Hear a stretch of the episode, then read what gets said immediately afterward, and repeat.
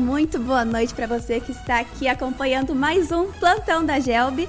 Andei sumidinha, pedi pro pessoal aqui substituir a gente durante alguns plantões, mas estou de volta com um tema muito legal. Hoje eu vou falar sobre o jovem digital e o jovem real. Se você ainda não me conhece, eu sou a Irena Schiller, atual VP de Missão da Gelb, e estou aqui com vários, vários convidados super legais para debater esse tema muito importante. Lembrando que amanhã começa setembro, e setembro é setembro amarelo, que é quando a gente fala sobre a importância do combate e do conhecimento sobre a depressão e o suicídio. Então, a gente vai trazer esse tema super legal, que também fala sobre comportamento humano, vale muito a pena acompanhar. Então já chama aí a família, chama os amigos, cachorro, papagaio, quem puder assistir, chama todo mundo, compartilha o link aqui da live, que essa live promete. Mas vocês sabem bem que nós começamos sempre falando dos nossos patrocinadores, nossos apoiadores, né?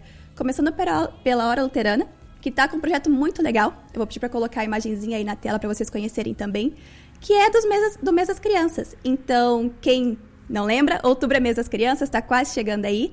E a Hora Luterana veio com um projeto super legal para presentear Bíblias para mais de 400 crianças. Então, se você quer participar desse projeto, quer ajudar, pode ofertar para a Luterana e ajudar a levar essas Bíblias para essa criançada poder conhecer cada vez mais também o amor de Jesus, que é tão bonito, né? Trazer essa oportunidade para elas também. Então, acesse o site da Hora Luterana, que é www.oraluterana.org.br e conheça mais esse projeto super legal. E também a editora Concórdia, que está sempre com a gente, né? Está há 97 anos publicando a palavra que permanece. Lembrando que é período de devocionários. Então, se você quer adquirir os seus devocionários 2022, já pode entrar no site da editora ou falar com os representantes da sua região para poder adquirir os seus devocionários também. E como vocês sabem, eu não começo uma boa discussão sem antes uma boa música.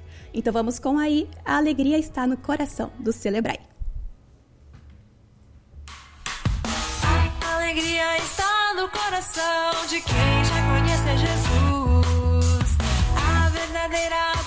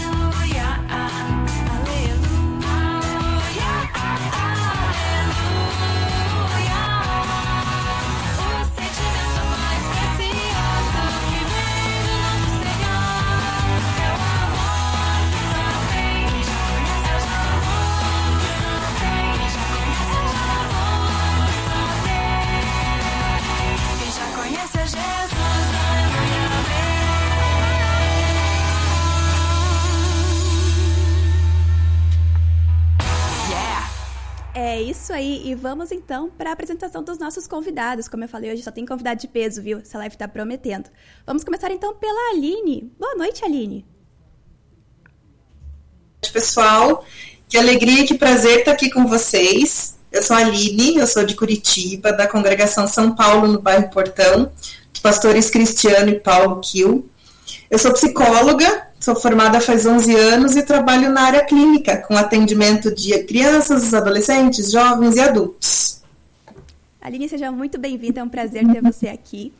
É uma honra. Bom, ela participou, gente, ela assistiu, na verdade, a primeira live que nós fizemos sobre Setembro Amarelo, lá no ano passado, lá no comecinho do projeto.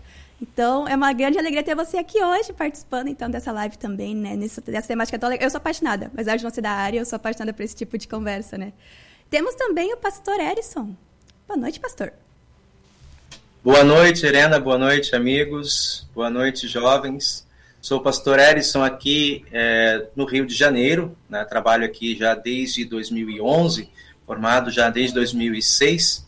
E em 2020, né, início de 2020, ano passado, nós nos formamos é, em psicologia pela Federal aqui do Rio e é, trabalhamos ou buscamos aplicar esse conhecimento no trabalho pastoral. Né? Durante alguns anos aqui, além do trabalho na congregação, a gente também atuou com a, a liderança dos jovens, né? fui conselheiro do departamento distrital e a gente está aí para servir ao Senhor e nessa noite vai ser um, uma oportunidade gostosa de falar sobre esse assunto do jovem e a sua interatividade digital. Obrigada por aceitar o convite também, pastor. É uma grande alegria ter você aqui. E temos também a Raquel. A Raquel que participou esses dias já de uma live com, com os leigos, né? E agora está aqui com a gente, participando também. Boa noite, Raquel. Boa noite, boa noite, Irena, boa noite, Aline, Erison, boa noite a todos que estão nos acompanhando. Eu estou falando de São Paulo, moro aqui em São Paulo, sou membro na congregação Redentor de Moinho Velho, na região do Ipiranga, aqui na capital. Eu também sou psicóloga, formada em 2011 e trabalho com pesquisas na área de bem-estar e também relações com espiritualidade, religiosidade, eh, principalmente de adolescentes e crianças. Então é muito bom poder estar aqui hoje conversando com vocês sobre esse tema. Obrigada por vir, Raquel. A gente sabe que a Raquel ali tá, tá dividindo o tempo entre a gente e a Helena lá, né, que tá na horinha da, da Naninha. Mas muito obrigada por participar com a gente também. Quem sabe a Helena aparece uma hora, a gente ficou sabendo que talvez pode acontecer, né? Vamos, vamos ver como é que vai ser essa live aí. Mas então, pessoal, a temática de hoje, o jovem real e o jovem digital, né? A temática já traz um pouco de, de, de um certo conflito, né, no tema que a gente colocou. Mas a ideia é conversar sobre isso mesmo. É, o jovem hoje, nós sabemos que a internet ela está presente na nossa vida e isso é lei. Não, não, a, a minha geração já estava ali na época da discada, já veio uma geração mais nova que começou a pegar a internet o tempo inteiro. Hoje as crianças já nascem com celulares na mão, praticamente, né? Tem esse contato direto com o mundo virtual. Uh, e qual é a relação das redes sociais com a construção do eu, do jovem que se, que se vê dentro desse mundo virtual, né? Qual é o perfil do jovem atual, do jovem digital? Então eu vou começar chamando a Raquel. Muito bem, até brinquei com o pessoal antes aqui, né, que as perguntas estão bem fáceis hoje, então, brincadeira, mas são perguntas muito importantes para a gente pensar, não tem muito atuais, né, no nosso contexto. Eu não tenho resposta simples assim para essas perguntas. Acho que é mais para a gente refletir, para a gente pensar junto. Como a Irena já falou, não tem como separar uma coisa da outra. A gente vai se constituindo como ser humano, a gente vai se desenvolvendo ao longo da vida. Estamos sempre em formação e todos os contextos que, dos quais a gente faz parte, onde a gente participa, eles vão influenciar no nosso, na nossa vida, em todos os aspectos, assim como a gente também vai influenciar esses contextos. É uma, uma via aí de mão dupla, e o contexto digital não foge disso. Então, é mais um, um, lugar, entre aspas, né? É mais um contexto onde a gente está. E, na verdade, a gente pode falar em vários contextos, né? Porque a internet nos possibilita passear, nos possibilita estar em grupos diferentes, exercer papéis diferentes. Então, também tem essa vantagens e desvantagens, né? Eu acho que não dá para a gente falar que é ruim ou que isso pensar só pelo lado negativo. Eu acho que isso traz muitas eh, vantagens também Imagina um adolescente poder, de repente, hoje estar tá lá em Londres, estar tá conversando com gente em Paris, é, conhecer a China, enfim. Então, a gente tem essas trocas que são muito interessantes. Mas a gente vai falando disso ao longo da noite. Uh, é possível afirmar que o comportamento humano ele pode ser alterado dentro das, das redes sociais. A gente sabe que realmente a internet é, ela traz essa parte positiva também. Até vou fazer já uma propagandinha. A gente tem o um projeto da Gelb, que é o Outlanders, que é exatamente isso. São jovens que estão nos mais diversos cantos do mundo que se reúnem toda semana para conversar e para fazer estudo, né? Então a gente sabe que realmente traz essa, esse lado positivo, esse lado legal, né? Mas uh, a imersão, quando, quando o jovem começa a perder aquele equilíbrio entre realmente dividir a minha vida real e a minha vida digital, né? Estou imerso, totalmente imerso na vida digital. O comportamento humano pode ser alterado, talvez redução de filtros, às vezes, quando fala, uh, ou então o jovem que é muito quietinho em casa, de repente é super falador na internet, ou o jovem que é fala, uh, falador em casa não fala nada na internet. Existe esse conflito de personalidade? Aline?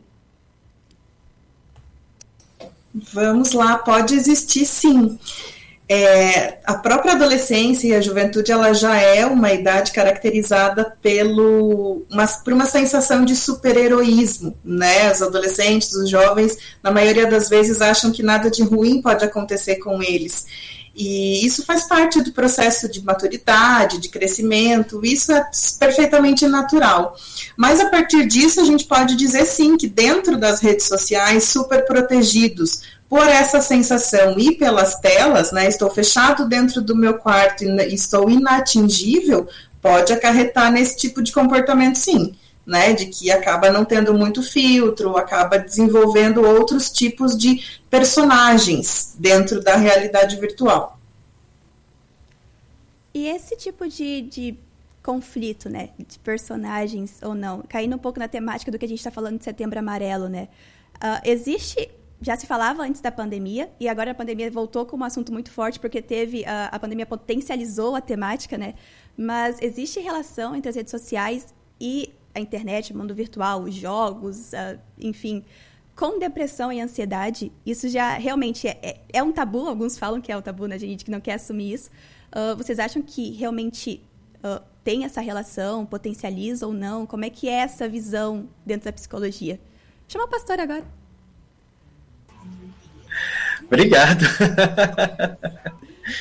Olha, Arena, uh, a gente tem visto como, como pastores, não sei se, se talvez pela, pela, pela divulgação do assunto, né? mas como pastores, nós temos acompanhado pessoas em sofrimento de depressão, de ansiedade, né? Uh, muito uh, mais insistentemente depois junto com a pandemia, né? Já haviam casos assim, mas uh, depois que a, a pandemia, né, forçou esse distanciamento dos jovens, que as atividades elas foram prejudicadas, né? As atividades dos jovens nas nossas igrejas sempre foram essas de aproximação, é, de promover intercâmbio, né? de juventude visitar a juventude, ah, algo que a gente diz assim, é algo que é muito humano e que contagia para fora dos nossos muros é, e albianos, é aquela reunião né, tradicional dos finais de encontros e congressos, é, cantar o hino da, da, da juventude luterana. Né? Então, fortes em santa união. Essa, essa unidade, dessa interação, isso com a pandemia e esse, esse comportamento forçado de distanciamento e isolamento, tem é, trazido para os pastores, né, para outras rodas de debate, de discussão, uh, um, um, clima de ansiedade, né, e em alguns casos elas até mesmo serviram como um gatilho para disparar uh, predisposições do, dos jovens com depressão, né, uh, e até mesmo com, com por outro lado, né, um aumento de estresse que leva, que leva à ansiedade. Então, sim, né, o fato de você estar tá, tá mergulhado num, num contexto é, de, de um mundo digital muito grande, né, e de maneira assim muito é, contínua, né, em detrimento daquele da, da, da, da ponte, né, hoje já vi uma palavra que é importante para nós em tudo aqui, equilíbrio, né, isso tem, na nossa maneira de olhar como pastores, tem acentuado, sim, essas é, enfermidades, essas, esses sofrimentos né, na vida dos jovens e não só os jovens, né, também adolescentes têm enfrentado isso. E, e essa exposição, assim, uh, eu acho que a Aline quer falar. Ela, ela Posso só complementar? É, eu, é, a gente sempre entende, né, e isso também é bíblico, que não é bom que o homem esteja só. Então, nós somos seres sociais, nós somos seres de grupo, né? Mesmo que a gente esteja isolado sozinho em casa, a gente não tá, porque todos os nossos artefatos, todas as coisas que a gente usa, né, para o nosso dia a dia foram feitos por outras pessoas. Então, a gente acaba tendo realmente a presença e a participação de outras pessoas. O que eu acho que é inevitável a gente comentar hoje também nisso é o, o que o pastor acabou de falar sobre a, a, o isolamento social provocado pela pandemia, né? O quanto isso realmente afeta as nossas relações, afeta a construção de si mesmo, né? Que é algo que continua para o resto da nossa vida, mas principalmente numa idade em que o viver em grupo é essencial para a construção da identidade né? O adolescente, o jovem, ele precisa dessa relação de grupo para começar a desvincular um pouquinho daquilo que ele aprendeu e desenvolver o pensamento crítico de si mesmo, né, a partir da visão que ele teve em casa, e ele vai trazer isso na vivência de grupos para dali para frente. Né? Então, a gente, todo mundo isolado em casa, as aulas remotas, ninguém abre câmera, ninguém interage, isso tudo com certeza faz com que aumente consideravelmente a questão da depressão, da ansiedade e assim por diante. E essa parte do, do buscar um grupo, né, do, desse convívio, uh, o jovem acaba buscando também, agora eu falo mais por experiência própria, né? Uh, a gente acaba buscando realmente mais contato dentro das redes sociais, até mesmo jogos, a gente acaba tendo preferência por jogos onde existe um contato, uma fala, um chat que seja, para ter essa, essa interação, né? Uh, só que daí acaba que a gente pode acabar se confundindo com o que os outros estão postando, né? Uh, até eu tô ligada nas redes sociais aqui, tô de olho no WhatsApp. E um jovem colocou agora, e fora do story, vocês sabem que foi uma, uma, uma trend que foi lançada mês passado no, no Instagram, né? Então, essa visão também, até onde realmente sou eu, ou o que eu quero ter do que eu estou vendo das outras pessoas, né? Isso pode impactar também, né? Nessa ansiedade, nessa, nessa vamos dizer assim, os influencers que estão em alta hoje, né? Você está lá em casa, trancado, esperando a vacina, com medo, e de repente tem alguém que você segue que está viajando para 35 lugares dentro do mesmo ano, né? Como que essa visão também, essa, a partir do momento que o jovem começa a buscar contatos que às vezes não são profundos, são rasos, como que isso influencia também na personalidade do jovem? Essa visão de outras pessoas, de influencers, de, de stories, redes sociais. Raquel, tá ali quietinha. ouvindo, ouvindo e apreciando. Olha, eu acho que a, a, a, resposta você já traz até na, na, na própria pergunta, assim, né, Helena? O, o adolescente, é, ele, ele é um. Assim, não, dá para pensar, ah, ele é, ele está se tornando adulto. Tem uma ideia, às vezes, até dentro da própria psicologia, né, algumas teorias assim que a gente aprende, que é tipo um vir a ser, né? O adolescente está numa fase de transição, ele vai virar um adulto. Na verdade, o adolescente é um ser humano já completo com seu, sua cognição, seu pensamento, seus afetos, suas emoções, só que ele está vivenciando uma fase específica do desenvolvimento. E nessa fase tem muita coisa acontecendo, então a personalidade está se solidificando, como a Aline falou. Ele tá bus ah, os adolescentes buscam né, nesses grupos, nesses ambientes, em outros contextos que não a família, referências para desenvolver é, a sua própria o autoconceito, né, a imagem que ele tem de si mesmo, a questão da autoestima, está tudo muito ligado. E, e, esse desenvolvimento ele acontece a partir muito da imagem que os outros têm de você. Assim. Então, o que os outros pensam de mim é muito importante para o que eu vou pensar de mim nessa fase com o tempo, com o amadurecimento da vida, às vezes as pessoas até falam, né? Ah, antes eu me importava muito com o que falavam de mim, hoje eu já não ligo mais tanto. Mas isso faz parte do próprio processo de amadurecimento nosso e até do amadurecimento cerebral mesmo. Porque o nosso cérebro também está em desenvolvimento nessa fase. Então, assim, é muito. A gente vive muito por impulso ainda.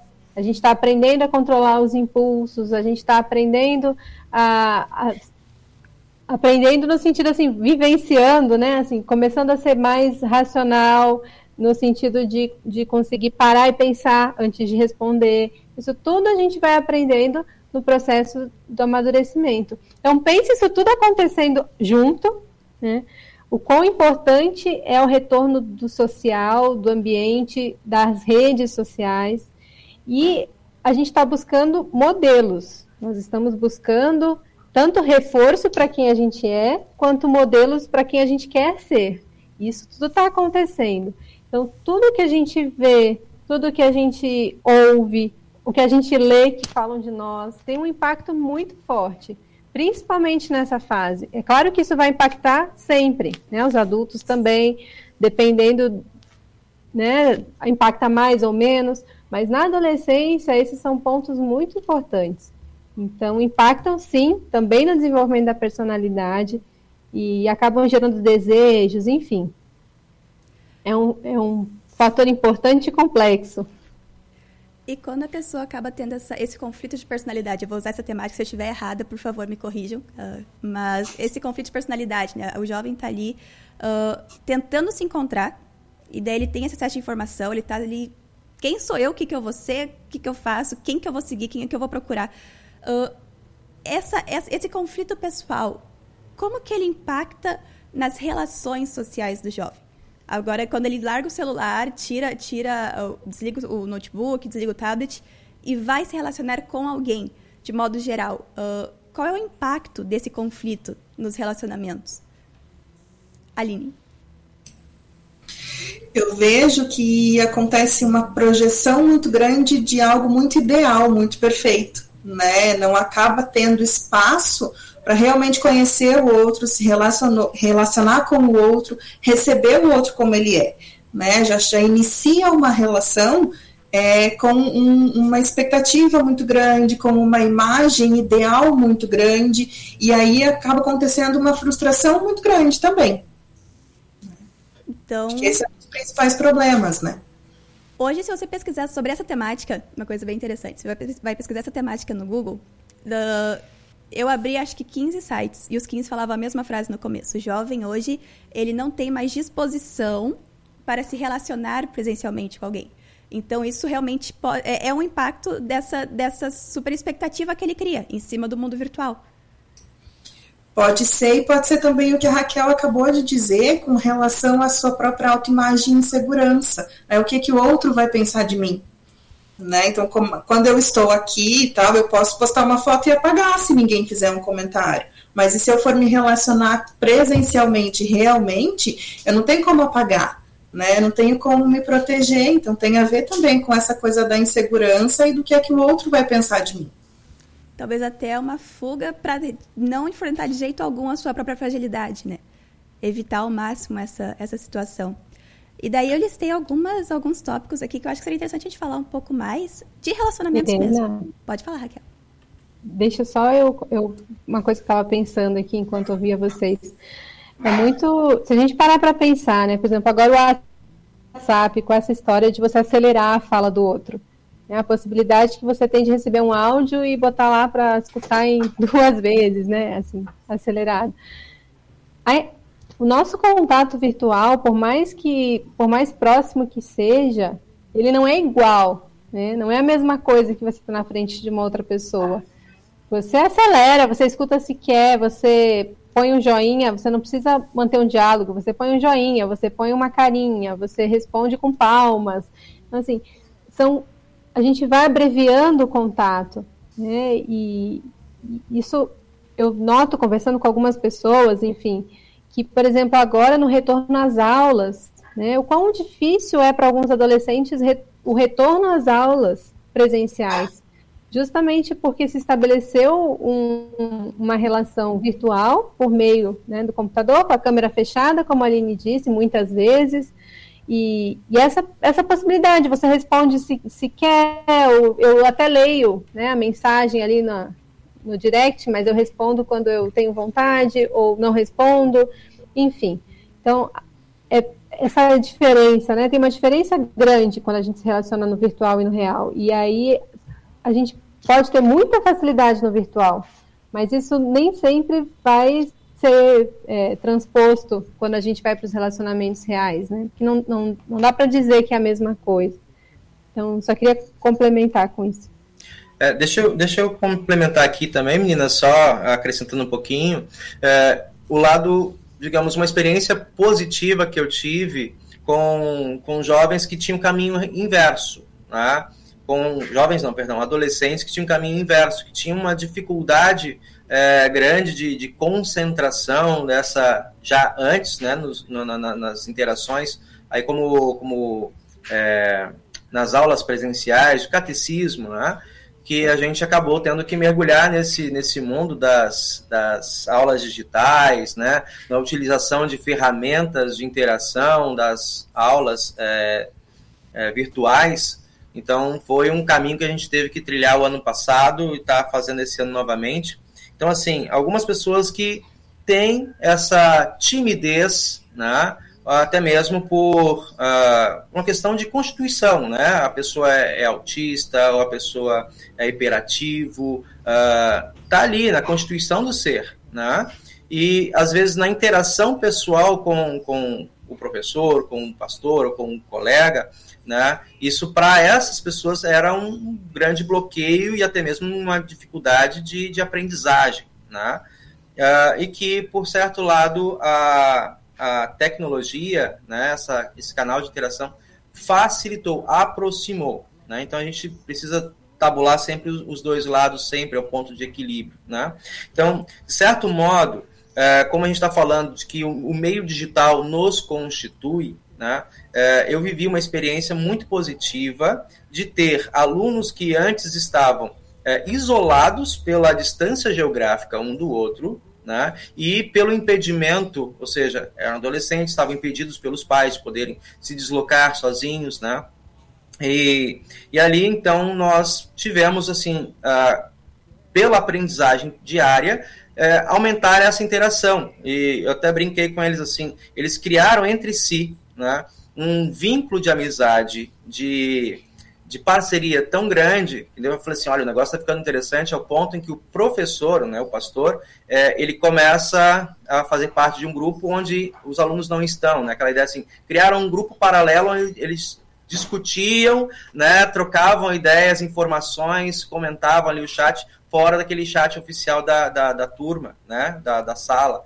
Então, é, é um termo assim, é um momento assim de, de, de perceber também quanto que esses canais, uh, que nós já não somos tão jovens assim, mas quanto eles auxiliam nessa constituição de, de, de, de interagir, né? Ou seja, embora eles não estivessem presentes, eles utilizaram as ferramentas pelo chat, de olhar a, o avatar que colocava, né? de é, puxar outro pela atenção. Você não entrou na aula ainda, né? entra na aula, né? participa, olha, o outro não está participando. Então, aquilo que a gente às vezes tem dinâmica, né? aquela dinâmica de aula do, do, do contexto real, uh, muitos desses adolescentes, esses jovens, acabam conseguindo transpor isso para o meio virtual. É uma maneira. É um desafio para os professores, é, é um desafio para os pastores, né, em poder interagir nesse, nesse campo, é imenso, né, porque às vezes é, assuntos que vão no campo mais da, da religião,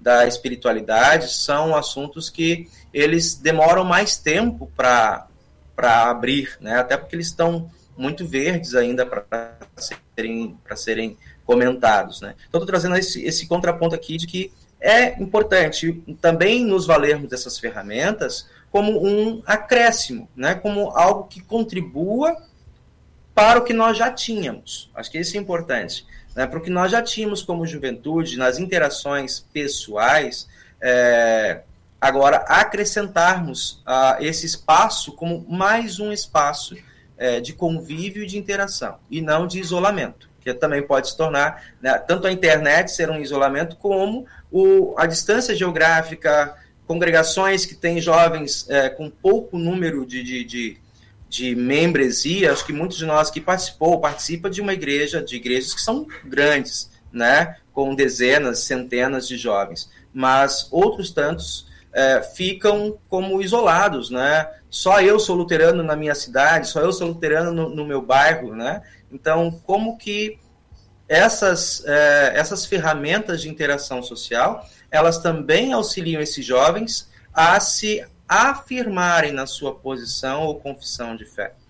Né? Então, a gente vai trabalhar sempre aqui não só o lado é, é, é, de, de, de, fragilidade ou de perigo, né? mas também falar dele enquanto conquistas, enquanto apropriações para a formação né, dessa, da, da, nossa, da nossa personalidade, nosso modo de interagir com o outro. Essa parte do. Só um acréscimo na parte dos autistas até hoje existem muitos canais que falam até sobre informação de, de sobre o autismo, né? São autistas que tomaram a coragem de, de, ir na internet e explicar como é, que, como é que é a vida deles, como é que é a percepção deles das coisas. E isso facilita muito também para quem quer se aproximar, né? E não, não sabia bem como entender isso, como trabalhar com, com pessoas autistas, como chegar perto sem ofender, sem pressionar, sem, sem magoar, né? Isso é muito legal. E eu listei alguns tópicos aqui que eu acho que vai ser bem interessante a gente fazer esses contrapontos de quais são os pontos positivos e negativos de, desse jovem real e virtual nos seus relacionamentos, né? Que a ideia hoje realmente vai falar isso, o impacto das relações humanas, né? Como a nosso, o nosso comportamento afeta a nossa vida e também a vida do outro. E começando então com a família, que também é o top 1 das pesquisas quando a gente fala de, de vida uh, virtual versus real. Qual é o impacto dessa nova vivência dentro da família, da relação pai-filho, irmão-irmã, irmão-irmão, sobrinho, tio? Qual é o impacto das tecnologias em cima disso? Vou chamar a Raquel para começar então essa temática. Eu acho que bem nessa linha é, do que o pastor Edson estava falando, né? Prós e contras e pontos positivos e negativos. Nossa, o quanto pode aproximar as relações familiares, se a gente pensar principalmente nessas distâncias geográficas, né? como a gente pode estar perto de, de primos que moram longe, tios, enfim. E ao mesmo tempo, a gente tem toda uma discussão, uma preocupação com o quanto as pessoas dentro da mesma casa podem acabar se distanciando em função do uso das, das redes, né, do uso das tecnologias. Eu acho que o equilíbrio sempre é um, um ponto de busca. Então, assim, o, o quanto que esse jovem e seus familiares podem tentar chegar num equilíbrio a ponto de conseguir utilizar essas tecnologias, essas ferramentas de uma maneira saudável e tentar usar do modo mais positivo possível. Então, ao mesmo tempo que mantendo a sua individualidade, o seu momento em fazer as suas coisas, mas também lembrando dos relacionamentos, da importância dos relacionamentos dentro da família. Eu já ouvi muitos relatos positivos no sentido de que pais conseguiram se aproximar dos filhos, conseguiram é, estabelecer relações também a, usando desses meios. Né? Então, chamar para jantar através do WhatsApp e mandar um recado quando está fora de casa, está no trabalho. Antes ficava o dia inteiro sem se falar, e através da tecnologia pode manter um contato, mesmo um estando no trabalho, o outro estando fazendo é, suas outras atividades, enfim e ao mesmo tempo esse cuidado para lembrar da necessidade do contato físico, do afeto, do olho no olho, do desligar as tecnologias e, e manter um, um, um, contato mais próximo. Eu acho que a busca do equilíbrio é um, um ponto-chave, um desafio para todos nós, não só para os jovens, né? acho que para os pais também, enfim, acho que todos nós estamos lidando com isso a necessidade de se do autocontrole, né, de prestar atenção e, e, fazer um bom uso dessas ferramentas. Eu não tenho dúvidas de que de que impacta, né, de que as relações vão se transformando, mas concordando aí com o Erison, eu acho que a gente pode pensar nos dois lados sempre, né, tanto para o positivo quanto para o risco, né, pra, a gente chama de fatores de risco, enfim. Uhum. É, deixa eu comentar mais um pouquinho né, é, nesse, nesse aspecto. É, a gente favorecer assim essa interação. É, eu já vi pessoas idosas, né, que é importante isso, né? É, talvez na minha geração a gente tinha a oportunidade de sentar do lado do vovô e contar histórias e acompanhar ali muito assim, o que, que o vovô tem de história para me trazer, né? É, e era muito disso, de que eu tenho muito a aprender com, com o vovô, porque ele é, já tem toda a sua experiência. Nós viramos o jogo em termos de, de conhecimento hoje, porque o jovem tem acesso a tantas informações, e até mesmo para corrigir o vovô, quando ele fala assim, eu, quando era novo, participei da guerra, tal, tal, tal. Não, vô, não foi nesse ano né? Eu vi aqui o vídeo e tal. Então, hoje o, o jovem tem esse, esse aspecto de, digamos, tem um grande número de informações que vão compor no seu conhecimento, né? É, e isso exige muitas vezes dos, dos nossos vovôs, né? É, aquele sentido assim, puxa, esse mundo digital, né? Eu não domino, né? É, eu vou ter que procurar o meu, o meu, o meu neto, vou procurar uh, o meu filho, a minha filha. Né? E eu tenho visto, sim, experiências muito importantes e como isso auxilia na, na na construção contínua, por que não dizer isso, né? Uh, quando eu vejo, por exemplo, idosos, aqui a gente está falando aqui de juventude, né? Mas eu vou chegar ao ponto. Mas idosos, já nos seus 70 até 80 anos, né? E digamos, quando chegou essa fase, olhou para trás e falou assim: Poxa, eu já não posso trabalhar, eu já não. Minha parte, digamos, de, de interação diminuiu, porque as pessoas que eu conhecia muitos já não estão aqui, estão no reino celeste, né? E agora o que me resta é ficar meio ranzinza, né? Uh, restrito aqui no meu cantinho. As redes sociais, as tecnologias de interação social facilitaram né, e trouxeram um ganho de qualidade de vida para alguma dessas pessoas. Mas isso demanda um esforço, um bem-querer, né? e, além disso, uma, uma necessidade, digamos, de aprendizagem. E aí, por outro lado, o jovem ele é imerso nesse campo, né? ele conhece muito disso. Mas às vezes fica isolado, que diz assim, o que, que eu vou ensinar para o meu avô? Não, meu avô não quer nada disso. Eu digo assim, é, é importante a gente poder chegar né, nesse ponto de, de encontrar as tecnologias como também uma ferramenta de aproximação. Né? De não agora só o jovem depender do idoso para aprender, mas fazer o contrário. Né? Aqui no Rio aconteceram uns projetos recentemente, acho que tiveram que parar pela, por conta da pandemia, mas de uma, de uma jovem que eh, se aproximou de uma de nossas congregações e oferecia ali tempo eh, de voluntariado, instruindo vovôs e vovós para imersão digital, né, de utilizarem ferramentas. Já vi outros, né, netos, inclusive, é, dedicando tempo para sentar com o vovô e a vovó para ensiná-los a entrar nos nossos é, estudos bíblicos que fazemos, por exemplo. Então, a vovó e o vovô estão lá é, interagindo, e aí quem é que ensina eles a utilizar as ferramentas? Os netos. Com isso, nós estamos colocando de novo é, essa questão de, de construção, né, que o jovem à medida em que ele é formado pelas influências digitais, ele também auxilia é, na interação com, com outras pessoas da sua casa que, digamos, anteriormente não daria para fazer esse, esse, contato. E auxiliando esses, esses membros da família a, a se sentirem de novo né, reconectados com familiares que estão a distâncias né, enormes, né, outros estados, é, com outras realidades e que hoje é, são aproximadas pelas redes, né, pelas tecnologias de, de, de, interação. É realmente essa busca pelo equilíbrio, né? Uh, e a troca de informações. A gente falou sobre isso em um outro plantão, não necessariamente na parte das redes sociais e mídias, mas a importância da família ter esse diálogo e entendimento que todos podem contribuir para o crescimento daquele núcleo ali, né? Seja o núcleo presencial daquela casa ou então da família. Então, uh, buscar realmente todos terem a cabeça aberta, a mente aberta, para entender que todo mundo tem algo a contribuir, né? Mesmo que seja ensinar a logar no Facebook às vezes para ver o culto, mas é algo que a gente vai, vai contribuir de certa parte na vida, né?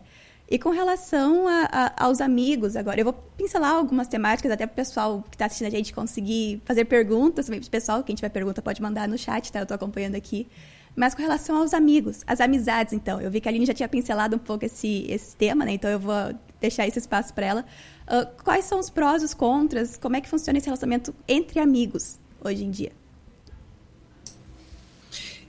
Então, como a gente tinha comentado já, né, a questão da, da, da, adolescência, da juventude, é bem importante e até necessário que se pertença a um grupo É, quando a gente olha de fora, que a gente vê um grupo de jovens ou um grupo de adolescentes, a gente percebe uma identidade muito clara na maneira de se vestir, na maneira de se comportar. Às vezes tem até uma linguagem própria, gostos parecidos e assim por diante. E isso realmente é importante porque isso faz parte desta fase do desenvolvimento. Né? Quando a gente está no meio virtual, isso também é possível de acontecer né? A gente está seguindo, a, a, os jovens né, estão seguindo as mesmas pessoas, as mesmas, é, absorvendo e recebendo as mesmas influências. Eu acho que o principal perigo nesse sentido é que tipo de influência. Né? Porque ali, quando a gente está num grupo real, a gente tem é, é, o grupo fechado em si. E quando a gente está numa rede social, no meio virtual, não tem muito limite nesse sentido de que tipo de informação que eles estão recebendo. E aí que podem receber informações que não são tão saudáveis assim, né? Um outro problema, e eu até estava comentando antes da gente começar, né? Como eu trabalho com clínica, então eu só tenho problemas para dar de exemplos, porque é realmente o que vem para a clínica. E aí os meus colegas podem me ajudar nesse sentido. Mas o que eu vejo de, de, de um outro problema é a superficialidade das relações, né? É a questão do, ai, ah, a gente discutiu hoje, eu não te sigo mais, eu te bloqueio, eu não te respondo, que no real isso não acontece, né? A gente vai ter que encarar o colega amanhã na sala de aula, e aí?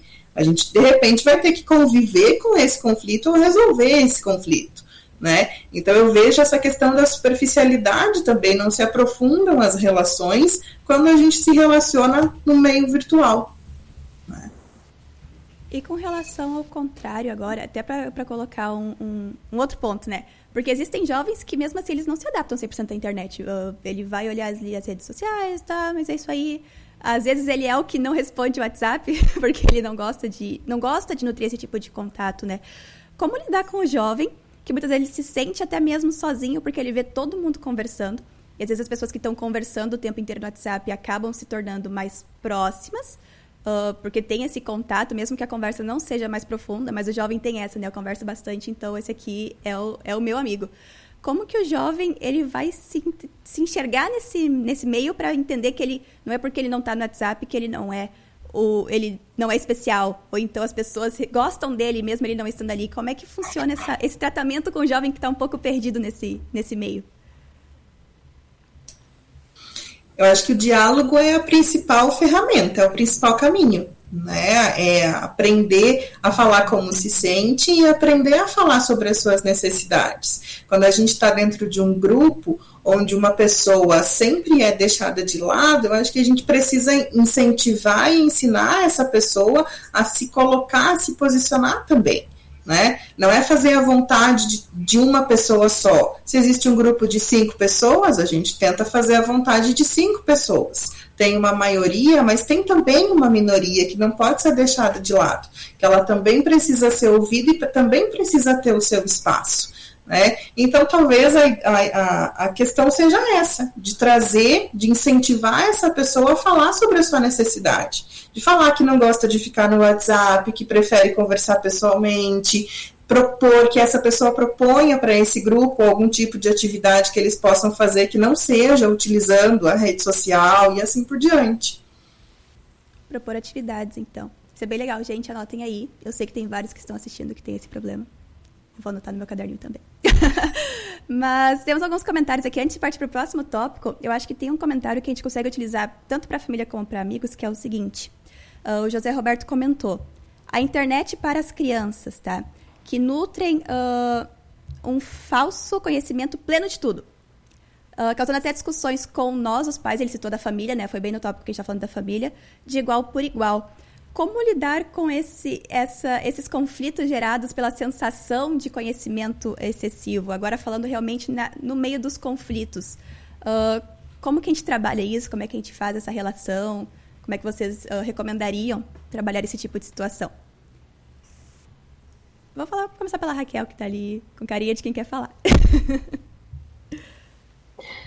É uma boa pergunta. Né? Eu estava ouvindo você e pensando na minha filha, né? Tem sete anos. E realmente, para a criança, a criança ela vive é, tem um pensamento muito concreto. Então, aquilo que ela está vendo ali na televisão, aquilo que ela ouve, as informações que ela recebe, para ela é, é aquilo, né? Aquilo é verdade. Então, se falam que um brinquedo é muito bom, ela quer aquele brinquedo, porque fulana, né, ali na televisão falou que é muito bom. Então, as crianças têm essa característica. Eu acho que uma coisa é a gente entender isso, saber que eles não estão fazendo por mal, faz parte deles, eles entendem as coisas assim. Porque às vezes a gente bate de frente com crianças ou mesmo com adolescentes, com jovens, porque a gente não, a gente quer que pensem igual a gente, né? Que entendam as coisas como, como a gente entende. Eu acho que o primeiro ponto é saber que eles não entendem igual. Eles, para eles, eles vivenciam aquilo de uma maneira muito singular, que é diferente da nossa. Então esse é um primeiro ponto. E sim, eles acham que que aquilo está certo. E eu acho que o nosso papel como adultos ali na relação é justamente, através do diálogo, tentar mostrar que as coisas nem sempre são assim. Então a gente pode de repente usar alguma situação que aconteceu. Lembra que a gente viu na televisão tal coisa e aí quando a gente foi ver é, realmente ou quando a gente pegou ou quando a gente comprou, né? Se foi o caso, isso não se concretizou. Ou você lembra que ali mostrou a cidade, né, a rua tal, e a gente já conhece de outro jeito. Então, tentar trazer para o concreto da vivência dela, para ela começar a entender essas diferenças, que nem tudo que acontece lá é real. Às vezes a criança até tem um pensamento mágico, né? Eu vou desligar a televisão, quando eu ligar de novo vai estar tá aparecendo aquilo que eu né? Não tem ideia de horário, por exemplo, que aquilo é uma gravação, que aquilo foi feito para isso. Então, tudo isso a gente vai explicando mas tendo essa consciência de que nem sempre elas vão entender do mesmo jeito que a gente. Né? Claro que com adolescente, com jovem, isso já é diferente. A, a, o diálogo já pode ser mais de igual para igual, no sentido de que eles têm plena capacidade de, de compreensão, né, de entender aquilo que a gente está falando. Eu acho que com as crianças a gente pode explicar, deve explicar, mas tem que ter esse quesinho de paciência é, nesse sentido. Né? Elas não estão fazendo para. Nem sempre elas estão fazendo para afrontar ou para mostrar que sabem mais, é porque elas realmente acham que sabem, elas realmente acham que aquilo é verdade. Acho que isso é importante. De novo, acho que vale a pena a gente incentivar, ah, como, como a Raquel mesmo está colocando, que é uma, uma questão de, de, a gente se constrói a partir das experiências acumuladas né, ao longo da nossa, da nossa vivência. É, talvez aí a nossa geração valorizar junto aos filhos, a gente de certa maneira foi forçado a isso, né? Muitos, uma boa parte aí teve que voltar o, o seu, seu tempo para estar com a família, é, valorizar brincadeiras e experiências mais no campo é, experimental, vivência, é, né, de, de, vivências, né, de passeio, de construir coisas que os, os nossos pais nos ensinavam e que é, trazia muita satisfação no, no, sentido de construir as coisas. Ou seja, você vai agregar aquilo que ele conhece às suas experiências, é, é dedicação de, de, tempo com eles, né? De, de, construir junto com eles. Então, mostrar uh, outras experiências. Crianças sabem muito, por exemplo, de, de internet. O pessoal fica espantado como que uma criança de um ano, um ano e meio, sabe pegar o controle remoto, já aponta para a televisão e muda o canal né? Nós hoje utilizamos uh, os smartphones, uma boa parte assim, da população tem os smartphones, e a criança já sabe ali puxar o joguinho, o aplicativo lá dentro daquele monte de aplicativos,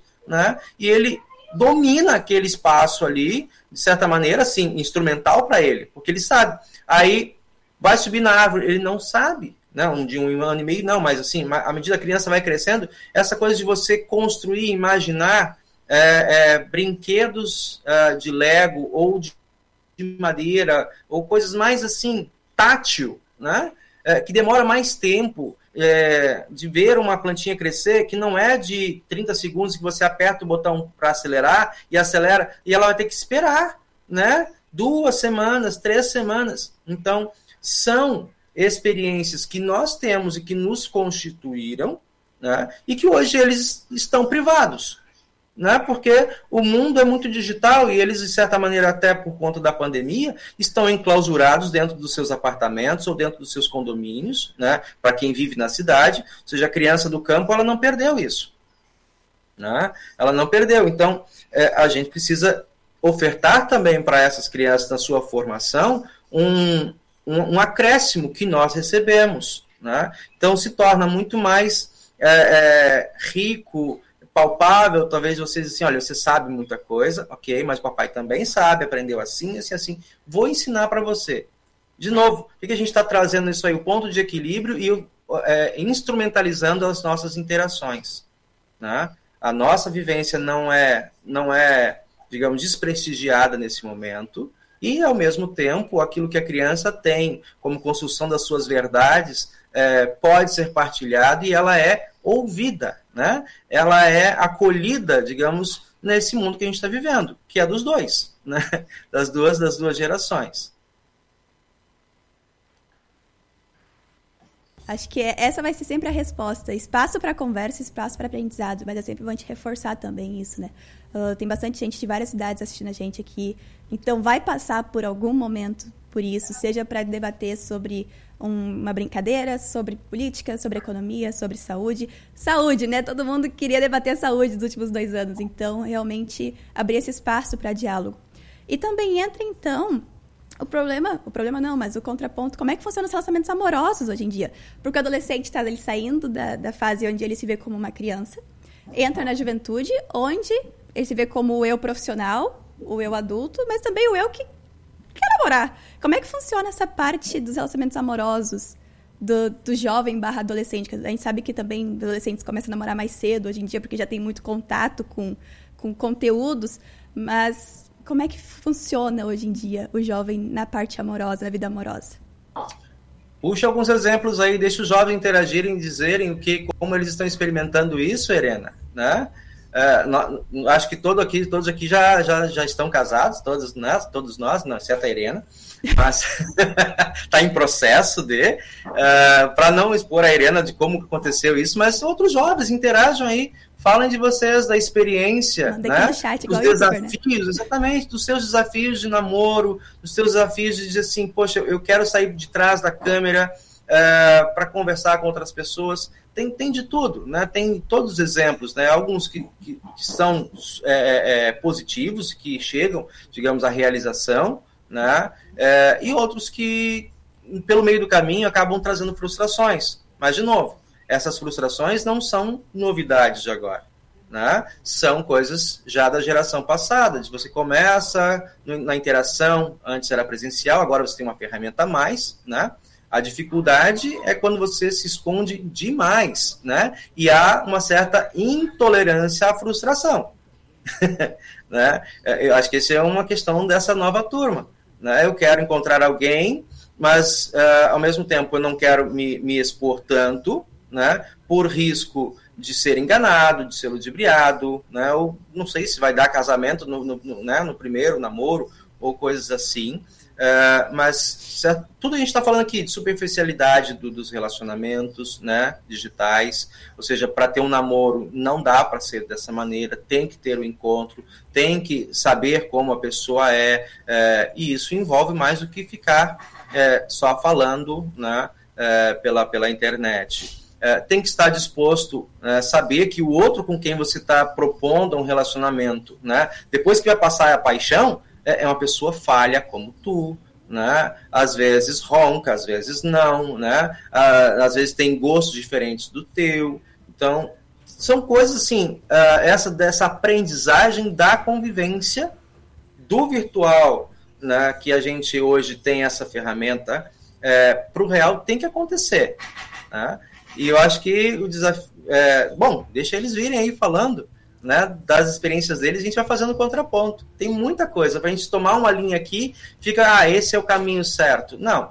Né, e ao mesmo tempo, para ficar muito superficial, não causa interesse e gosto aos que nos acompanham. Então, deixa eles trazerem aí um pouquinho das experiências deles. O pessoal aqui ainda está meio tímido, a gente deixou o espaço aberto, até o perfil da Gelb já está chamando aqui, os outros, o pessoal do CT está sempre ligado junto, né? Ajudando a gente aqui no trabalho. Mas já temos alguns exemplos anônimos, né? Vamos começar a falar alguns casos. Uh, talvez alguém vai se identificar com os exemplos que eu for estando. Mas, primeiro caso, primeiro positivo, né? As redes sociais, elas permitiram o relacionamento à distância se tornar mais viável, né? A gente sabe que na época dos nossos pais existia namoro por carta, né? Mas quem que vai aguentar uma carta hoje, gente? Pelo. sabe? Então, essa, essa, esse contato também, né? Nem que seja, às vezes, por passar horas em chamada de vídeo conversando sobre a vida, sobre anseios, medos. Uh, ser bem utilizado, a gente sabe que dá certo. Tem várias pessoas noivando e casando aí que relacionamento foi à distância. Então, existem esses lados positivos. Mas, como vocês falaram, a superficialidade, né? Também existem jovens que, infelizmente, têm 10 namorados no ano. Porque fica nessa busca, daí, de repente, encontra uma pessoa que deu match, tá? É isso aí. Uh, conversa dois, três meses, semanas, abrigou não te amo mais. e vamos pro próximo, né? Uh, e daí tem um perigo muito importante de ser lembrado, que é a questão até mesmo dos aplicativos, que os jovens hoje estão cada vez mais expostos em aplicativos, né? Uh, eu não sei se, se a Raquel e a Aline têm experiências de, de que elas já tiveram com, com pacientes sobre isso. A Raquel está mais na área de pesquisa, né? Mas histórias que ela conhece, exatamente de transtornos ou problemas, ou até mesmo vitórias, que vem dessa superexposição do jovem nas redes sociais em busca de relacionamentos amorosos, né? Não sei se vocês querem falar um pouco sobre isso. Aline? Fez assim com a cabeça? Vamos lá. Sim, é, eu, as duas coisas, né? Tanto as coisas positivas quanto as coisas negativas. Eu acho que é uma questão bastante importante, independente se é virtual ou se é real, é a questão da própria maturidade, né? É uma questão neurológica mesmo, de que os adolescentes ali na idade do, do, da própria adolescência, até os 18, 20 anos, é, funcionam muito mais emocionalmente do que racionalmente, né? Então, esta este troca-troca de namoro, de paixão, de eu te amo hoje, amanhã eu te odeio, isso é característico. Né? O que a gente precisa avaliar é com que tipo de segurança isso acontece. Né? Como é que essa relação acontece, com que tipo de orientação isso acontece. Porque isso faz parte do processo e da própria idade. Né? É, como o pastor comentou antes também, né? Se é o primeiro namorado que vai casar ou não, também a gente não sabe. Pode ser que sim ou pode ser que não, né? Mas é a idade onde rola, onde acontecem as interações bastante intensas. Né? A gente falou antes de amizade da mesma forma com os relacionamentos amorosos, né? É tudo ligado no 220, tudo potencializado. Raquel, quer participar dessa parte? Eu estava pensando aqui na dúvida se eu entro num assunto ou não, na verdade. É, eu acho que a gente tem uma, uma questão muito atual, né, é, em relação à divulgação de imagens, a divulgação de se expor demais, é, a divulgação de, de repente, passar dos limites na, nas redes sociais, na, ali no WhatsApp, e aí, de repente, a sua imagem está exposta, né, assim, os, os, os combinados é, entre um casal, da verdade, já, já formado.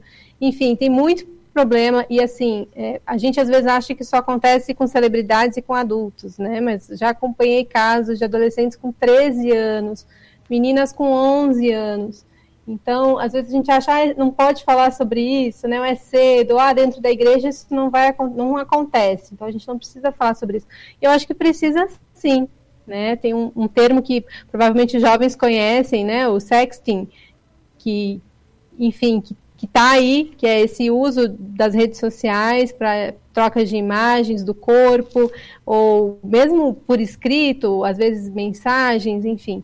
E a gente precisa falar sobre isso também na, no sentido de prevenção. Como se proteger disso?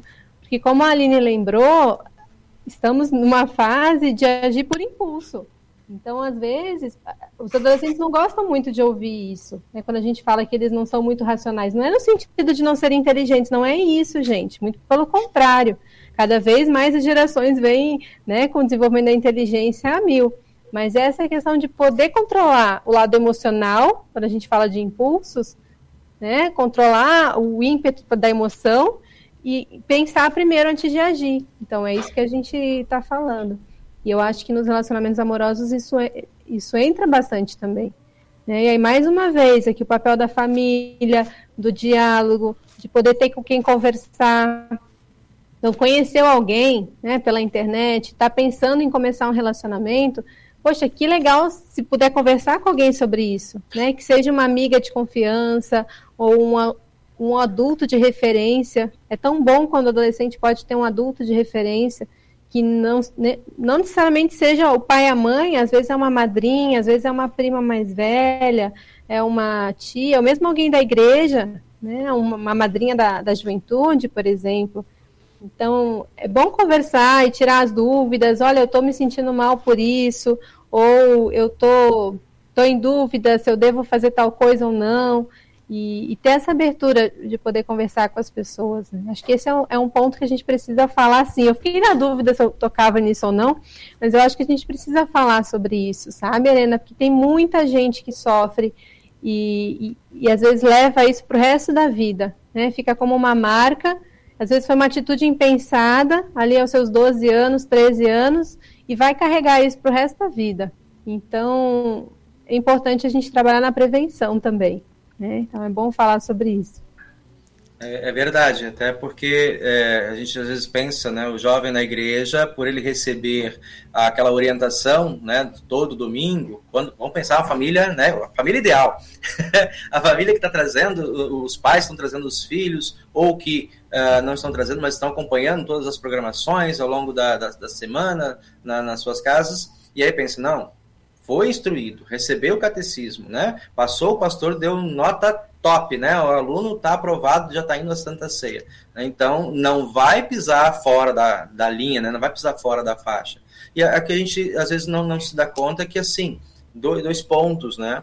Nós, agora eu vou falar como pastor, né? A gente é, continua lutando com o, a velha natureza né? E a, aquele desejo de descobrir coisas novas, né? E um, uma certa inocência, uma certa não, não é inocência, mas é, é uma falta de tato para lidar com com as novas experiências, demandas, né? Por exemplo, o grupo social, que são seus amigos, com quem você, ainda que não não tenhamos talvez tanta hoje interação física, mas ainda tem o desejo de, de, de sentir é, participante daquele grupo, daquelas discussões, né? É, de, de não se sentir deslocado, né? e, ao mesmo tempo, é, diante dessas, dessas demandas que são colocadas, é, um, um, adolescente, aí eu penso meninos e meninas, né? Uh, tanto o menino para o lado mais do desafio, da, da competição ou da agressividade, o lado da menina também, é, o lado da, da, da sensualidade, né? Da, das adolescentes, das meninas é, de querer ser visto, reconhecido ou valorizado, talvez pelos outros meninos. Tudo isso que não limita né, e não é, é, exime a família da, do, do, cristão piedoso que leva o seu filho todo dia. Continua isso acontecendo. E às vezes, por é, falta de falta de tato, talvez os pais muito apaixonados pelos filhos que né, a gente não vai crescer, não vai crescer, não, isso não está acontecendo com meu filho, não está acontecendo com a minha filha, né, podem ser muito enérgicos, e perdem, de, de, novo, né, esse tato da confiança dos filhos, né, ou abre demais assim a, a confiança e de repente precisam ter que tratar uma superexposição, um, um dano é, que leva, e a gente sabe de alguns casos, né, até mesmo dentro de famílias cristãs, a, a depressão, a, ao suicídio, né, por superexposição e depois não dar conta mais do que foi jogado nas redes sociais. A questão é, a gente precisa tanto dessas redes para é, se afirmar como, como pessoas amadas né, pelos nossos pais, pelo nosso grupo é, é, religioso, nosso grupo de interação. Né, isso é um ponto que os pais precisam estar, de novo, que a gente está repartindo aqui para a família, né, é, atentos em dialogar. Não é porque ele recebe a teoria do pastor ou da pregação que ele agora participou, porque ele já faz parte da Santa Ceia, então ele já tem uma certa maturidade. Não é por aí. Né? O diálogo precisa ser mantido constantemente. E, de novo, é, lembrar que a interação no culto é um tempo pequeno diante das diversas interações que esses filhos têm, não só no campo é, real, físico, né? mas muito mais no campo das influências, que é como as redes sociais, que as tecnologias de interação social agem e é, na formação da, desses nossos filhos, esses nossos jovens, as crianças que nós temos. E com relação à pressão, né? Veio um comentário muito legal aqui que eu quero ler para vocês. Na verdade, são vários comentários, eu não vou conseguir mostrar na tela. Tá em anônimo, é o perfil do Cachorro Caramelo, que comentou. A pessoa provavelmente não quis se, se mostrar, né? Mas diz bem assim, ó. Por muito tempo tentei não namorar até que me sentisse pronto para fazer isso. Há pouco tempo, ainda não me sentindo pronto, comecei a namorar por conta da pressão psicológica externa, mas ainda não estava pronto. Mas foi bom. Me trouxe algumas experiências boas e muito aprendizado, por mais que tenha sido um pouco conturbado, já que a cabeça não era a mesma por ela não ser da igreja. Os valores e pensamentos eram muito diferentes. Isso traz dois pontos muito interessantes. Uh, as redes sociais aumentaram mais ainda a chance do jovem se relacionar com alguém de fora da igreja. Isso já poderia acontecer, a gente sabe. Existe escola, existe faculdade, existe trabalho, mas você agora conhece pessoas das mais diferentes religiões, das mais diferentes uh, crenças na internet. E o segundo, né? Às vezes parece que tá todo mundo casando. Tá todo mundo, todo mundo começa a namorar na mesma hora, aí todo mundo casa na mesma hora, aí todo mundo começa a ter filho na mesma hora. E, e isso acaba pressionando também o jovem, ou não? Como é que, que é essa parte? Acho que esse comentário do, do, do, do rapaz aqui pode trazer um debate bem legal em cima dessa, dessa vivência. Aline, começando por você. Vamos, Léo, eu, eu, concordo contigo. Eu, eu, vejo que sim, que pode gerar sim uma pressão, até por tudo que a gente já comentou, da necessidade de pertencimento, de fazer parte de um grupo, de se identificar com a situação e com a vivência dessas pessoas desse grupo. É, o que eu vejo quando a gente fala de relacionamentos é também que, que a gente precisa ter uma construção de identidade, uma autoestima bastante é, consolidada, né? É, a gente tem a tendência sempre a olhar aquilo que a gente não tem e aquilo que os outros têm. Né? E quando a gente faz isso, realmente vão faltar muitas coisas. Mas a gente pode olhar o que, é que a gente tem. Né? Eu acho que esse é um bom exercício para a gente fazer. Está todo mundo na minha rede social casando, o que é que eu posso fazer, já que eu não estou casando, que eles casados não podem fazer ou não podem ter, ou assim por diante. Ah, está todo mundo tendo filho né? E outra coisa que a gente tem que lembrar disso também é o fato de que o que, que a gente coloca na rede social. Esse discernimento, né, essa, essa, esse julgamento, essa avaliação do que, que a gente coloca, o que, que a gente vê que é colocado na rede social, também é uma coisa importante. Ninguém põe tudo na rede social, a gente põe na rede social a parte boa, né? A gente não põe na rede social a parte ruim, a gente recorta a foto, a gente muda a iluminação, a gente põe um filtro. Então tem todo esse processo também, né? O que pode ser, por outro lado, negativo no sentido de pressionar ainda mais, mas também pode trazer essa lembrança, né? De a gente estar tá sempre alerta àquilo que a gente consome da rede social, o que, que na verdade é um pequeno recorte, né? Importante, jovens, quando for fazer exercício, lembrar que vocês já conquistaram e fazem coisas, tá? Não pode usar o coleguinha dizendo o coleguinha casou e a minha faculdade não vale nada. A faculdade vale também. Então, uh, volta na autoestima, né? Lembrar que a pessoa já conquistou coisas e, e, e não existe um peso maior ou menor nas conquistas. Quando vê o sonho daquele colega, daquela amiga, era casar. A pessoa deu prioridade para isso. Uh, outros querem esperar querem terminar a faculdade, querem fazer um mestrado, um doutorado e depois pensar nisso. E não há mal nenhum, né? Então, só lembrando quem está assistindo que tem que sim lembrar as coisas boas nesse exercício. Senão vale listar e pensar que não vale nada, tá? Uh, mas achei bem legal esse comentário e veio um outro comentário anônimo, que é o seguinte. Tema pesado agora, hein? Preparados?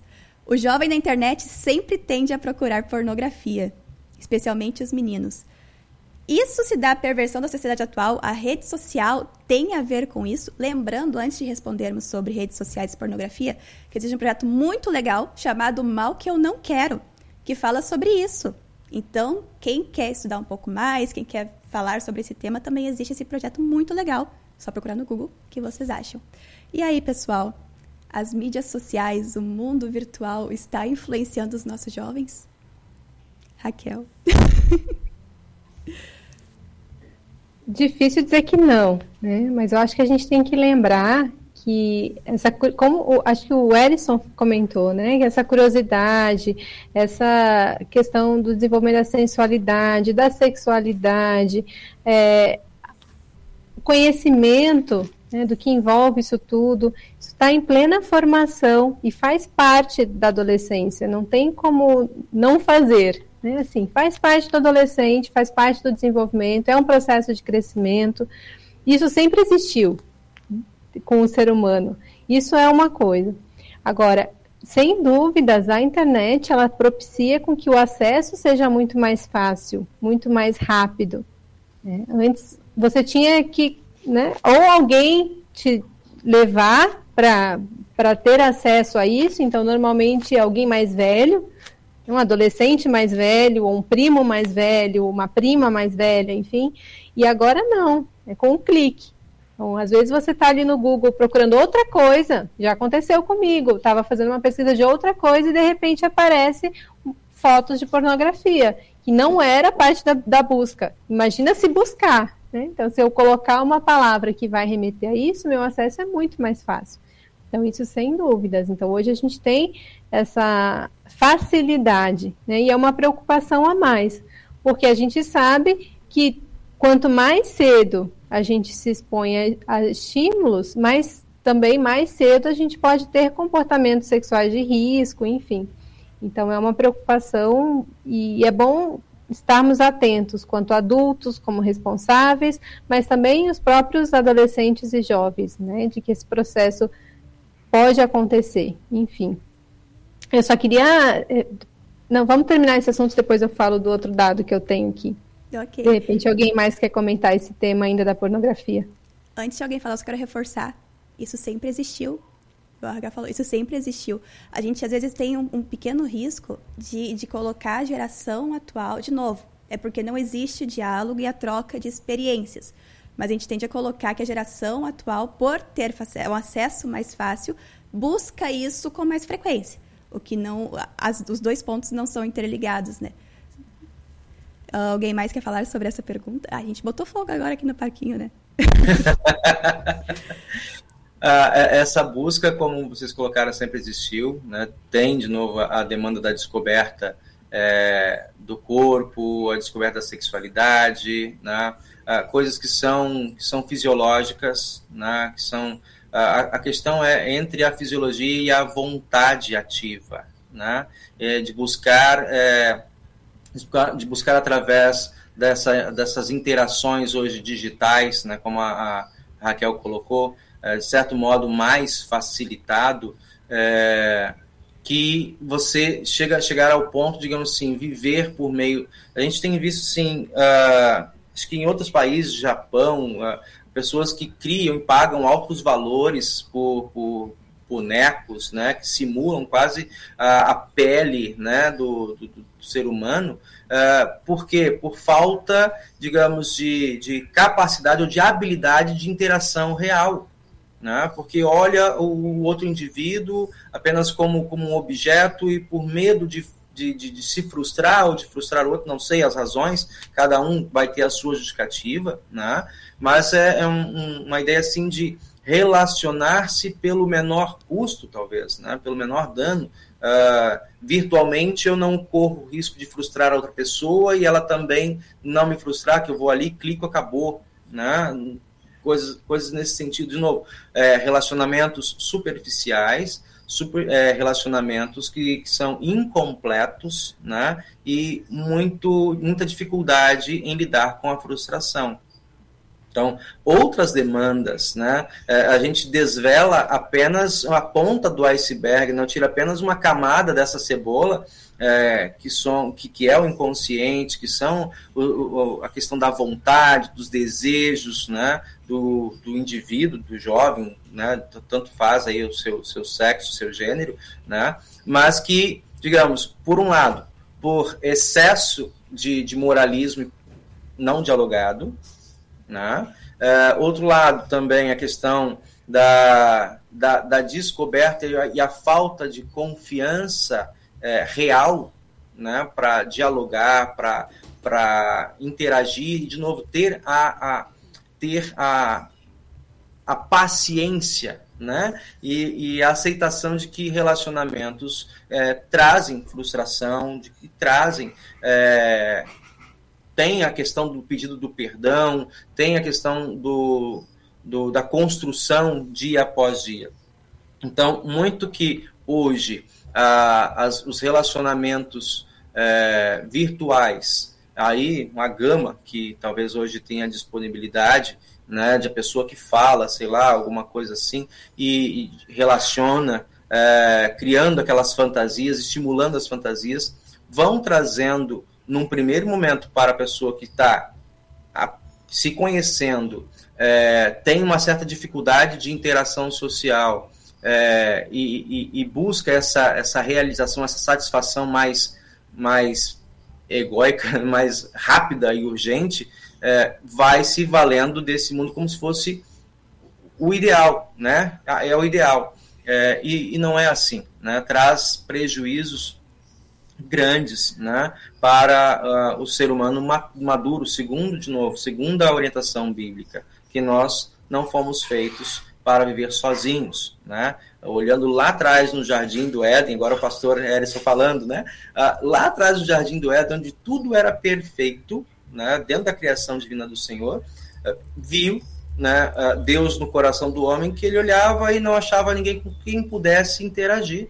Né? Então, a interação com a, esta é carne da minha carne, né? essa é osso dos meus ossos. Então, a pessoa humana, real, palpável, né? isso é o, o perfeito, o ideal dentro do, do plano original de Deus a gente vai é, tentando é, crescer nessa, nessa busca e, de novo, é uma ferramenta que hoje está disponível e que a gente precisa aprender a buscar, de fato, através da informação e da interação, um modo saudável de nos conhecermos e de conhecer a outra pessoa com quem a gente vai viver também. Diálogo. A gente sempre cai no final no diálogo, né? Uh, é muito importante isso. E fica até o desafio, na verdade, nós já falamos sobre isso em outro plantão também. Não era essa temática. Mas uh, na igreja também, pessoal, quem está assistindo, quem é líder que está aqui conversando, está vendo a gente conversar, uh, às vezes é necessário sair da zona de conforto e começar a falar sobre temas que não são tão confortáveis. A gente sabe o que a Bíblia diz sobre sexualidade. Só que os jovens hoje têm informação muita coisa. Então, eles não querem falar só sobre não pode se relacionar antes do casamento. Às vezes existem dúvidas. E se não existir um caminho concreto de diálogo entre pais e jovens, ou pelo menos os jovens e a igreja, ele vai descobrir em outro lugar e talvez não vai ser da forma que a gente quer que eles descubram. Então, existe essa necessidade também, né, de sair da zona de conforto agora como pessoas que influenciam alguém, né? sair da zona de conforto e falar sobre isso também, falar sobre essas dúvidas, falar sobre esses medos, falar sobre esses anseios e aconselhar da melhor forma possível para a pessoa não se perder nesse mundo, né? Não se, não se viciar, porque a gente sabe também, gente, pornografia vicia. É uma doença. Então, é importante falar sobre isso. Não é, não é uh, só perversidade. Às vezes as pessoas ficam doentes com relação a isso. Mas conversar. E aconselhar para também não cair em casos de catfish, né? É um termo mais antigo, mas a pessoa tá lá procurando várias coisas, mas relaciona com que ela não sabe quem é. E quando descobre, bom, acha que tá, na, tá, conversando com um gurizinho de 17 anos e é um cara de 57. E as meninas também são expostas, ou os rapazes, a mulheres mais velhas. Uh, isso acontece muito. Então, o diálogo evita problemas. Conversem. Conversem entre si. Helena, pegando o teu gancho, eu estava dando uma olhada antes de entrar aqui, vendo se tem alguma pesquisa mais recente sobre esse tema, enfim, alguma coisa que podia nos ajudar, né, a, a embasar a conversa. E tem um, eu achei um artigo aqui, enfim, traz uma pesquisa chamada TIC Kids, que investiga o uso de tecnologia em crianças. Tem dados muito interessantes, mas um que me chamou a atenção que tem a ver com o que você está falando é que 30%, é, crianças e adolescentes, né, até 18 anos, e 30% deles já conversaram com desconhecidos na internet. 30%, gente, isso é bastante coisa. E desses 30%, é, desculpa, do total, né, das crianças, dos adolescentes, crianças que responderam, 19% já se encontraram com pessoas que conheceram, com desconhecidos com quem conversaram na internet. 19%. é quase du é duas crianças, né? Dois adolescentes em 10. Então é bastante coisa. Então é isso. Às vezes você está lá na internet conversando, achando que é alguém da sua idade e não é, ou mesmo que seja da sua idade, né? Um desconhecido. Então a gente acaba se expondo a, a, a riscos. Eu brinco com a minha filha, às vezes ela quer ficar no YouTube, eu digo, eu não te largo na rua sozinha. Né? Por que, que eu vou te largar na internet sozinha? Eu tento explicar isso para ela. Claro que na idade dela é mais difícil de entender. Mas é, enfim, só acho que esse dado me chamou muita atenção, acho que tem a ver com o que você está falando. E realmente, crianças hoje possuem perfis abertos, né? Uh, e se expõem bastante. E o TikTok trouxe muito isso. A questão da, da pessoa ali dançar e se mostrar. Às vezes na inocência, mas isso vai atrair pessoas que não são tão inocentes assim. E é necessário esse diálogo para proteger essa pessoa. Se ela se sentir confortável Vou falar uma menina agora, né? Sentir confortável de falar com a mãe sobre isso, talvez a mãe identifique que é uma pessoa que não deveria estar falando com a filha dela, né? Então, essas situações realmente necessitam bastante do diálogo. E é um tema que realmente vai longe, só que a gente está chegando no final do nosso horário. Então, antes da gente encerrar, eu já, a gente deixou esse monte de temas, páreas muito legais aqui. Líderes conversem sobre isso com jovens. Já tem material aí para vários estudos, pastores também. Tem bastante pastor assistindo a gente. Eu queria saber de vocês. Uh, sabendo que não há mais volta, tá? A gente sabe que a internet não vai sumir. Uh, como que a gente pode reduzir os impactos e os contrastes entre a vida real e a vida virtual dos jovens? Lembrando agora de um caso bem, bem recente que teve de um adolescente que se suicidou exatamente porque ele estava na internet, ele se expôs na internet, ele recebeu muitas mensagens de ódio, ele já tinha um quadro de depressão clinicamente provado e a própria mãe dele hoje afirma que foi um dos potenciais, as psicólogas que acompanharam o caso, que foi um potencial. Como que a gente pode evitar isso? Como a gente pode uh, reduzir o dano, né? Como, como jovem, eu mesmo reduzir o meu próprio dano, ou reduzir o dano do meu amigo, quando eu vejo que o meu amigo está começando a. Uh, a gente sabe que o caminho é terapia, tá, gente? Quando começa a realmente ter problemas, psicólogas estão aí para falar melhor que eu sobre isso. Mas também a gente pode aconselhar a pessoa e levar ela até lá, né? Então, como a gente trata isso? Trata esses impactos? Começar pela Aline.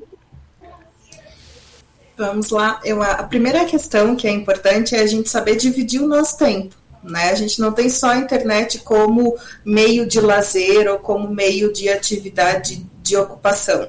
A gente pode dividir o nosso tempo com várias outras atividades, nem que seja pintar uma parede né? Nem que a gente use a internet para isso lá, ver um tutorial de como faz um desenho legal na parede, mas é isso, né? Produzir algo, é fazer algo que, que gere algum tipo de resultado. Acho que essa é uma das questões mais importantes. A gente tem uma necessidade muito grande de se sentir útil e produtivo né? É, o contraponto que vem muito da, da, da, pessoa depressiva, que é exatamente esse discurso de que eu não sirvo para nada, eu não valho nada. Então, a gente trabalhar isso, a gente desenvolver isso, né? De produzir coisas, produzir uma pintura, produzir um, uma comida, produzir uma arte, enfim, produzir a organização de alguma coisa, fazer algo que gere um resultado. Né? Eu acho que essa é uma questão bastante importante para evitar um pouquinho dessa, dessa é, é, desse bombardeio que vem das redes sociais, é saber desligar, é saber utilizar o tempo. A gente tem aplicativos que mostram quanto tempo a gente está usando o celular, quanto tempo a gente está conectado e que fazem, emitem alertas de, de, de pausa, de descanso, que eu acho que são excelentes quando a gente realmente não tem muita noção, porque a gente se perde mesmo né? Quando a gente começa a navegar, de repente a gente viu, passou uma hora, duas horas, três horas e acabou. E a gente não fez mais nada. Eu acho que essa é uma das questões mais importantes, é organizar o tempo e incluir outras atividades que também sejam importantes. A gente ainda está em pandemia, então isso dificulta bastante a gente sair, a gente fazer coisas fora de casa. Né? Mas tem coisas dentro de casa que são bastante fáceis e a gente pode continuar fazendo ainda nesse período. É, é, outra coisa que eu acho bastante importante para evitar esse tipo de dano, como esse exemplo que você citou, Arena, é o fato de ter relações sólidas, né? De ter pessoas de referência, de, de ter relações onde você recebe é, retornos positivos, né? Quando a gente coloca na internet, a gente pode tanto receber coisa positiva quanto negativa. E a gente sabe que isso vai acontecer. A gente falou no comecinho do plantão né, do quanto a gente se sente muito protegido pela tela e, e disponível para falar o que der vontade de falar, sem muito filtro. Mas quando a gente tem real, no real, uma relação ou relações que sejam sólidas, que sejam de confiança, isso também é importante, né? Com relação aos colegas, eu vejo que, de repente, como você mesma comentou, é importante levar essa pessoa ou trazer uma pessoa para conversar caso a pessoa não esteja bem. Né? Que seja com uma outra é, é, um, aconselha, um aconselhamento na igreja ou a própria terapia, enfim, conversar com o professor na escola, alguma questão nesse sentido para não deixar essa pessoa desamparada e abandonada né? A gente não tem, como esse exemplo que você citou, a gente não tem muitos dados, eu pelo menos não tive muito conhecimento de como é que foi que aconteceu tudo isso com esse menino, né? Que tempo que decorreu entre o, o post, os comentários e o, e o suicídio, enfim. Então, acho que nesse sentido é importante, né? A gente estudar, a gente ler e a gente oferecer amparo e apoio. Raquel? Eu acho que a Aline falou muito bem, deu dicas aí preciosas, práticas, né, de como que, que a gente pode fazer e outras coisas que nós fomos falando de equilíbrio, de diálogo. Eu acho que fora o que, o que a gente já falou, né, para não, não repetir tudo, acho que a Aline foi muito feliz na fala dela. É, eu acho que um, um ponto ainda que a gente podia abordar é a questão do pensamento crítico, então, a gente tem que sempre lembrar disso, não acreditar em tudo que a gente vê, não levar a sério demais as coisas que a gente está vendo ali nas redes sociais, lembrar que tem uma vida por trás. A Aline também, em outro momento, já falou sobre isso aqui hoje.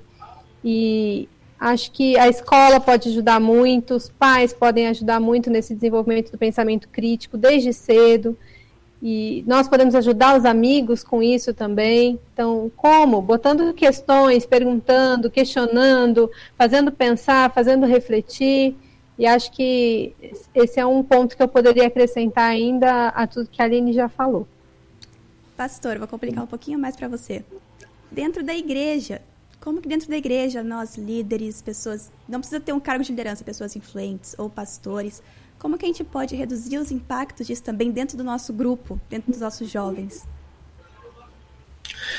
Bom, Helena, é, eu acho que, de novo, é, a gente comentou no início desse ano, aqui no nosso distrito, é, entender, é, valorizar a questão da, da, da, da, internet, mesmo com o distanciamento da internet, é, criar grupos de, de convivência. A gente brincou muito com temas é, redes, né? Uh, redes como redes sociais, como redes virtuais, o papel da rede física, que ela não, não é um, único. É, a gente fez uma, uma, um paralelo entre a rede e o anzol, uh, ou seja, é, o anzol ele é um, um fio único né? De, e toda a tensão fica em cima disso. Então, relacionamentos reduzidos, né? Eles tendem a, a, a se romper facilmente, ou seja, não dá conta da demanda de, do, do, jovem.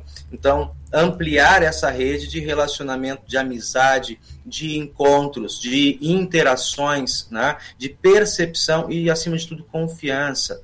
É, às vezes, uh, o pastor não consegue perceber tudo, mas a gente buscar ali no sentido de partilhar responsabilidades e, e, e falar com, com o outro, quando você percebe isso que as meninas já colocaram, é, quando você percebe uh, que o seu, seu irmão, que seu amigo, que seu colega na juventude, que seu colega de, de, de, de convivência, né, está está ou se isolando demais ou afundando demais é, no uso, né, se, é, é no uso da, da, das, das tecnologias, das redes sociais, e aí se expondo demais a essa influência, é, de poder falar com sinceridade, sem julgamento, né?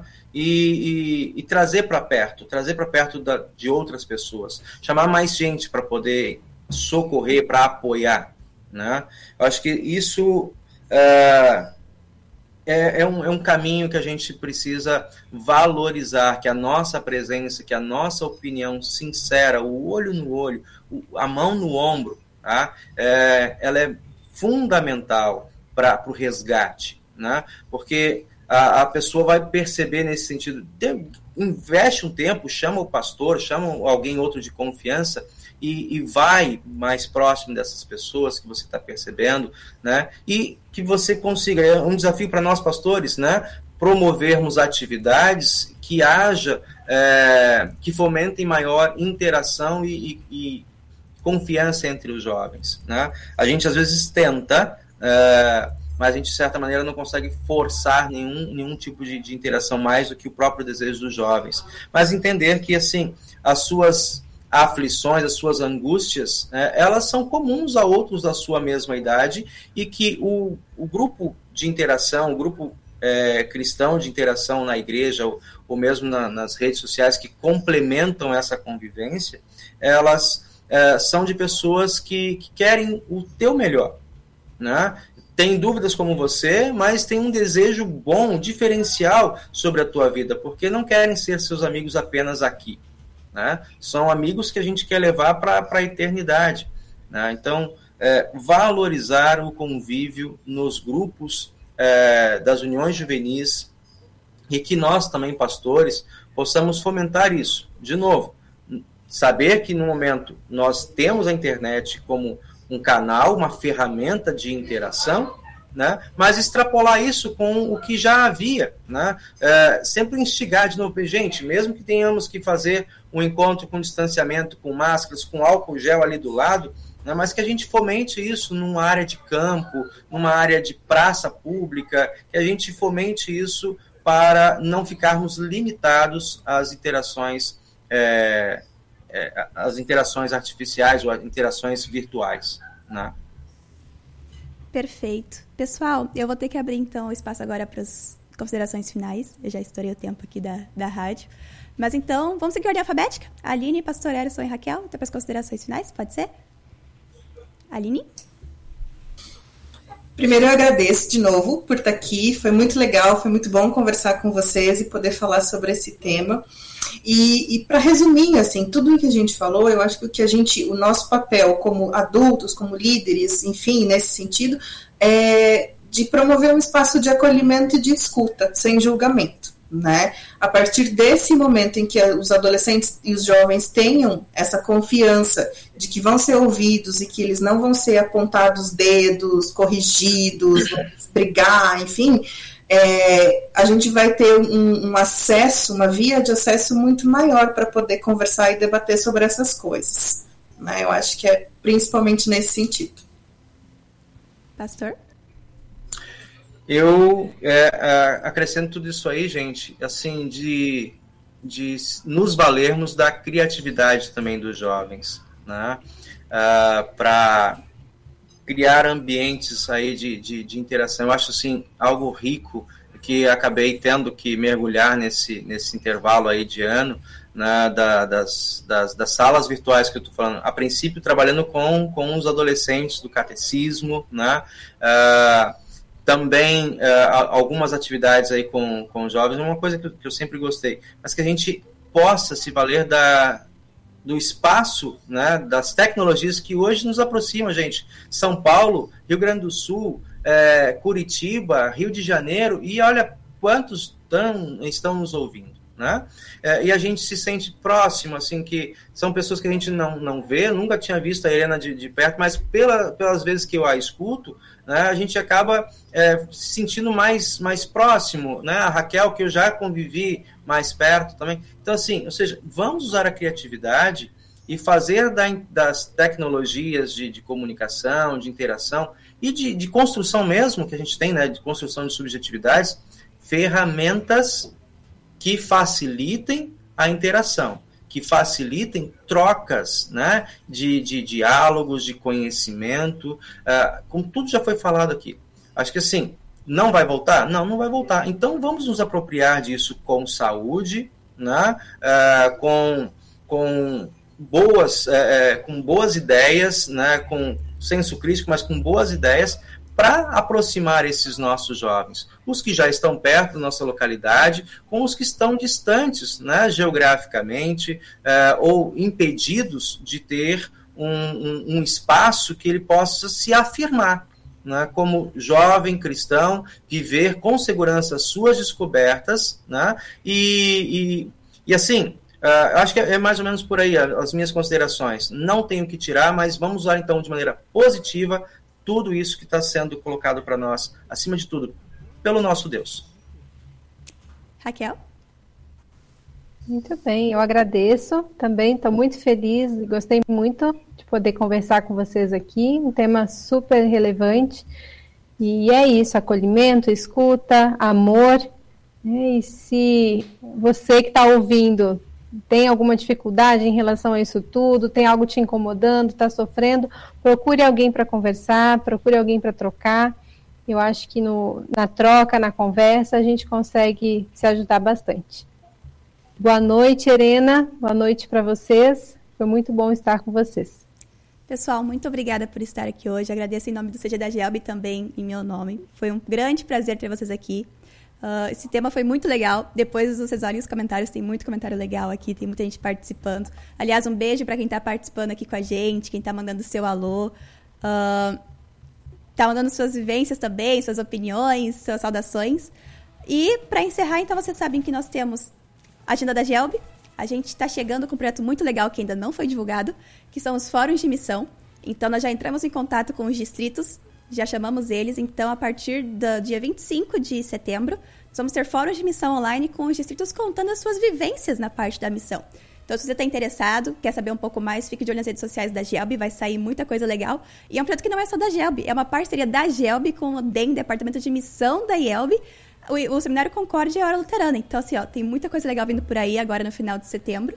Amanhã, na Rádio CPT, tem Revista CPT com a Luana, trazendo a edição especial sobre a cobertura do Congresso de Leigos. Então, tem bastante coisa legal vindo na Rádio CPT também. Esse programa vai ser reprisado no sábado às 14 horas. E vocês podem ouvir esse programa também como podcast no Spotify e nos outros canais de mídia. Então, pode mandar para todo mundo que quiser acompanhar depois desse plantão. Nosso próximo ao vivo é dia 14 de setembro. E dessa vez não vai ter convidado externo, vai ser só pessoal do CG, então vai ter todas as carinhas do CG aqui. Fique ligado para acompanhar a nossa conversa. E para encerrar, deixa aqui o meu grande abraço para vocês e vamos de música. Abraço ao mundo da banda Vinde a mim.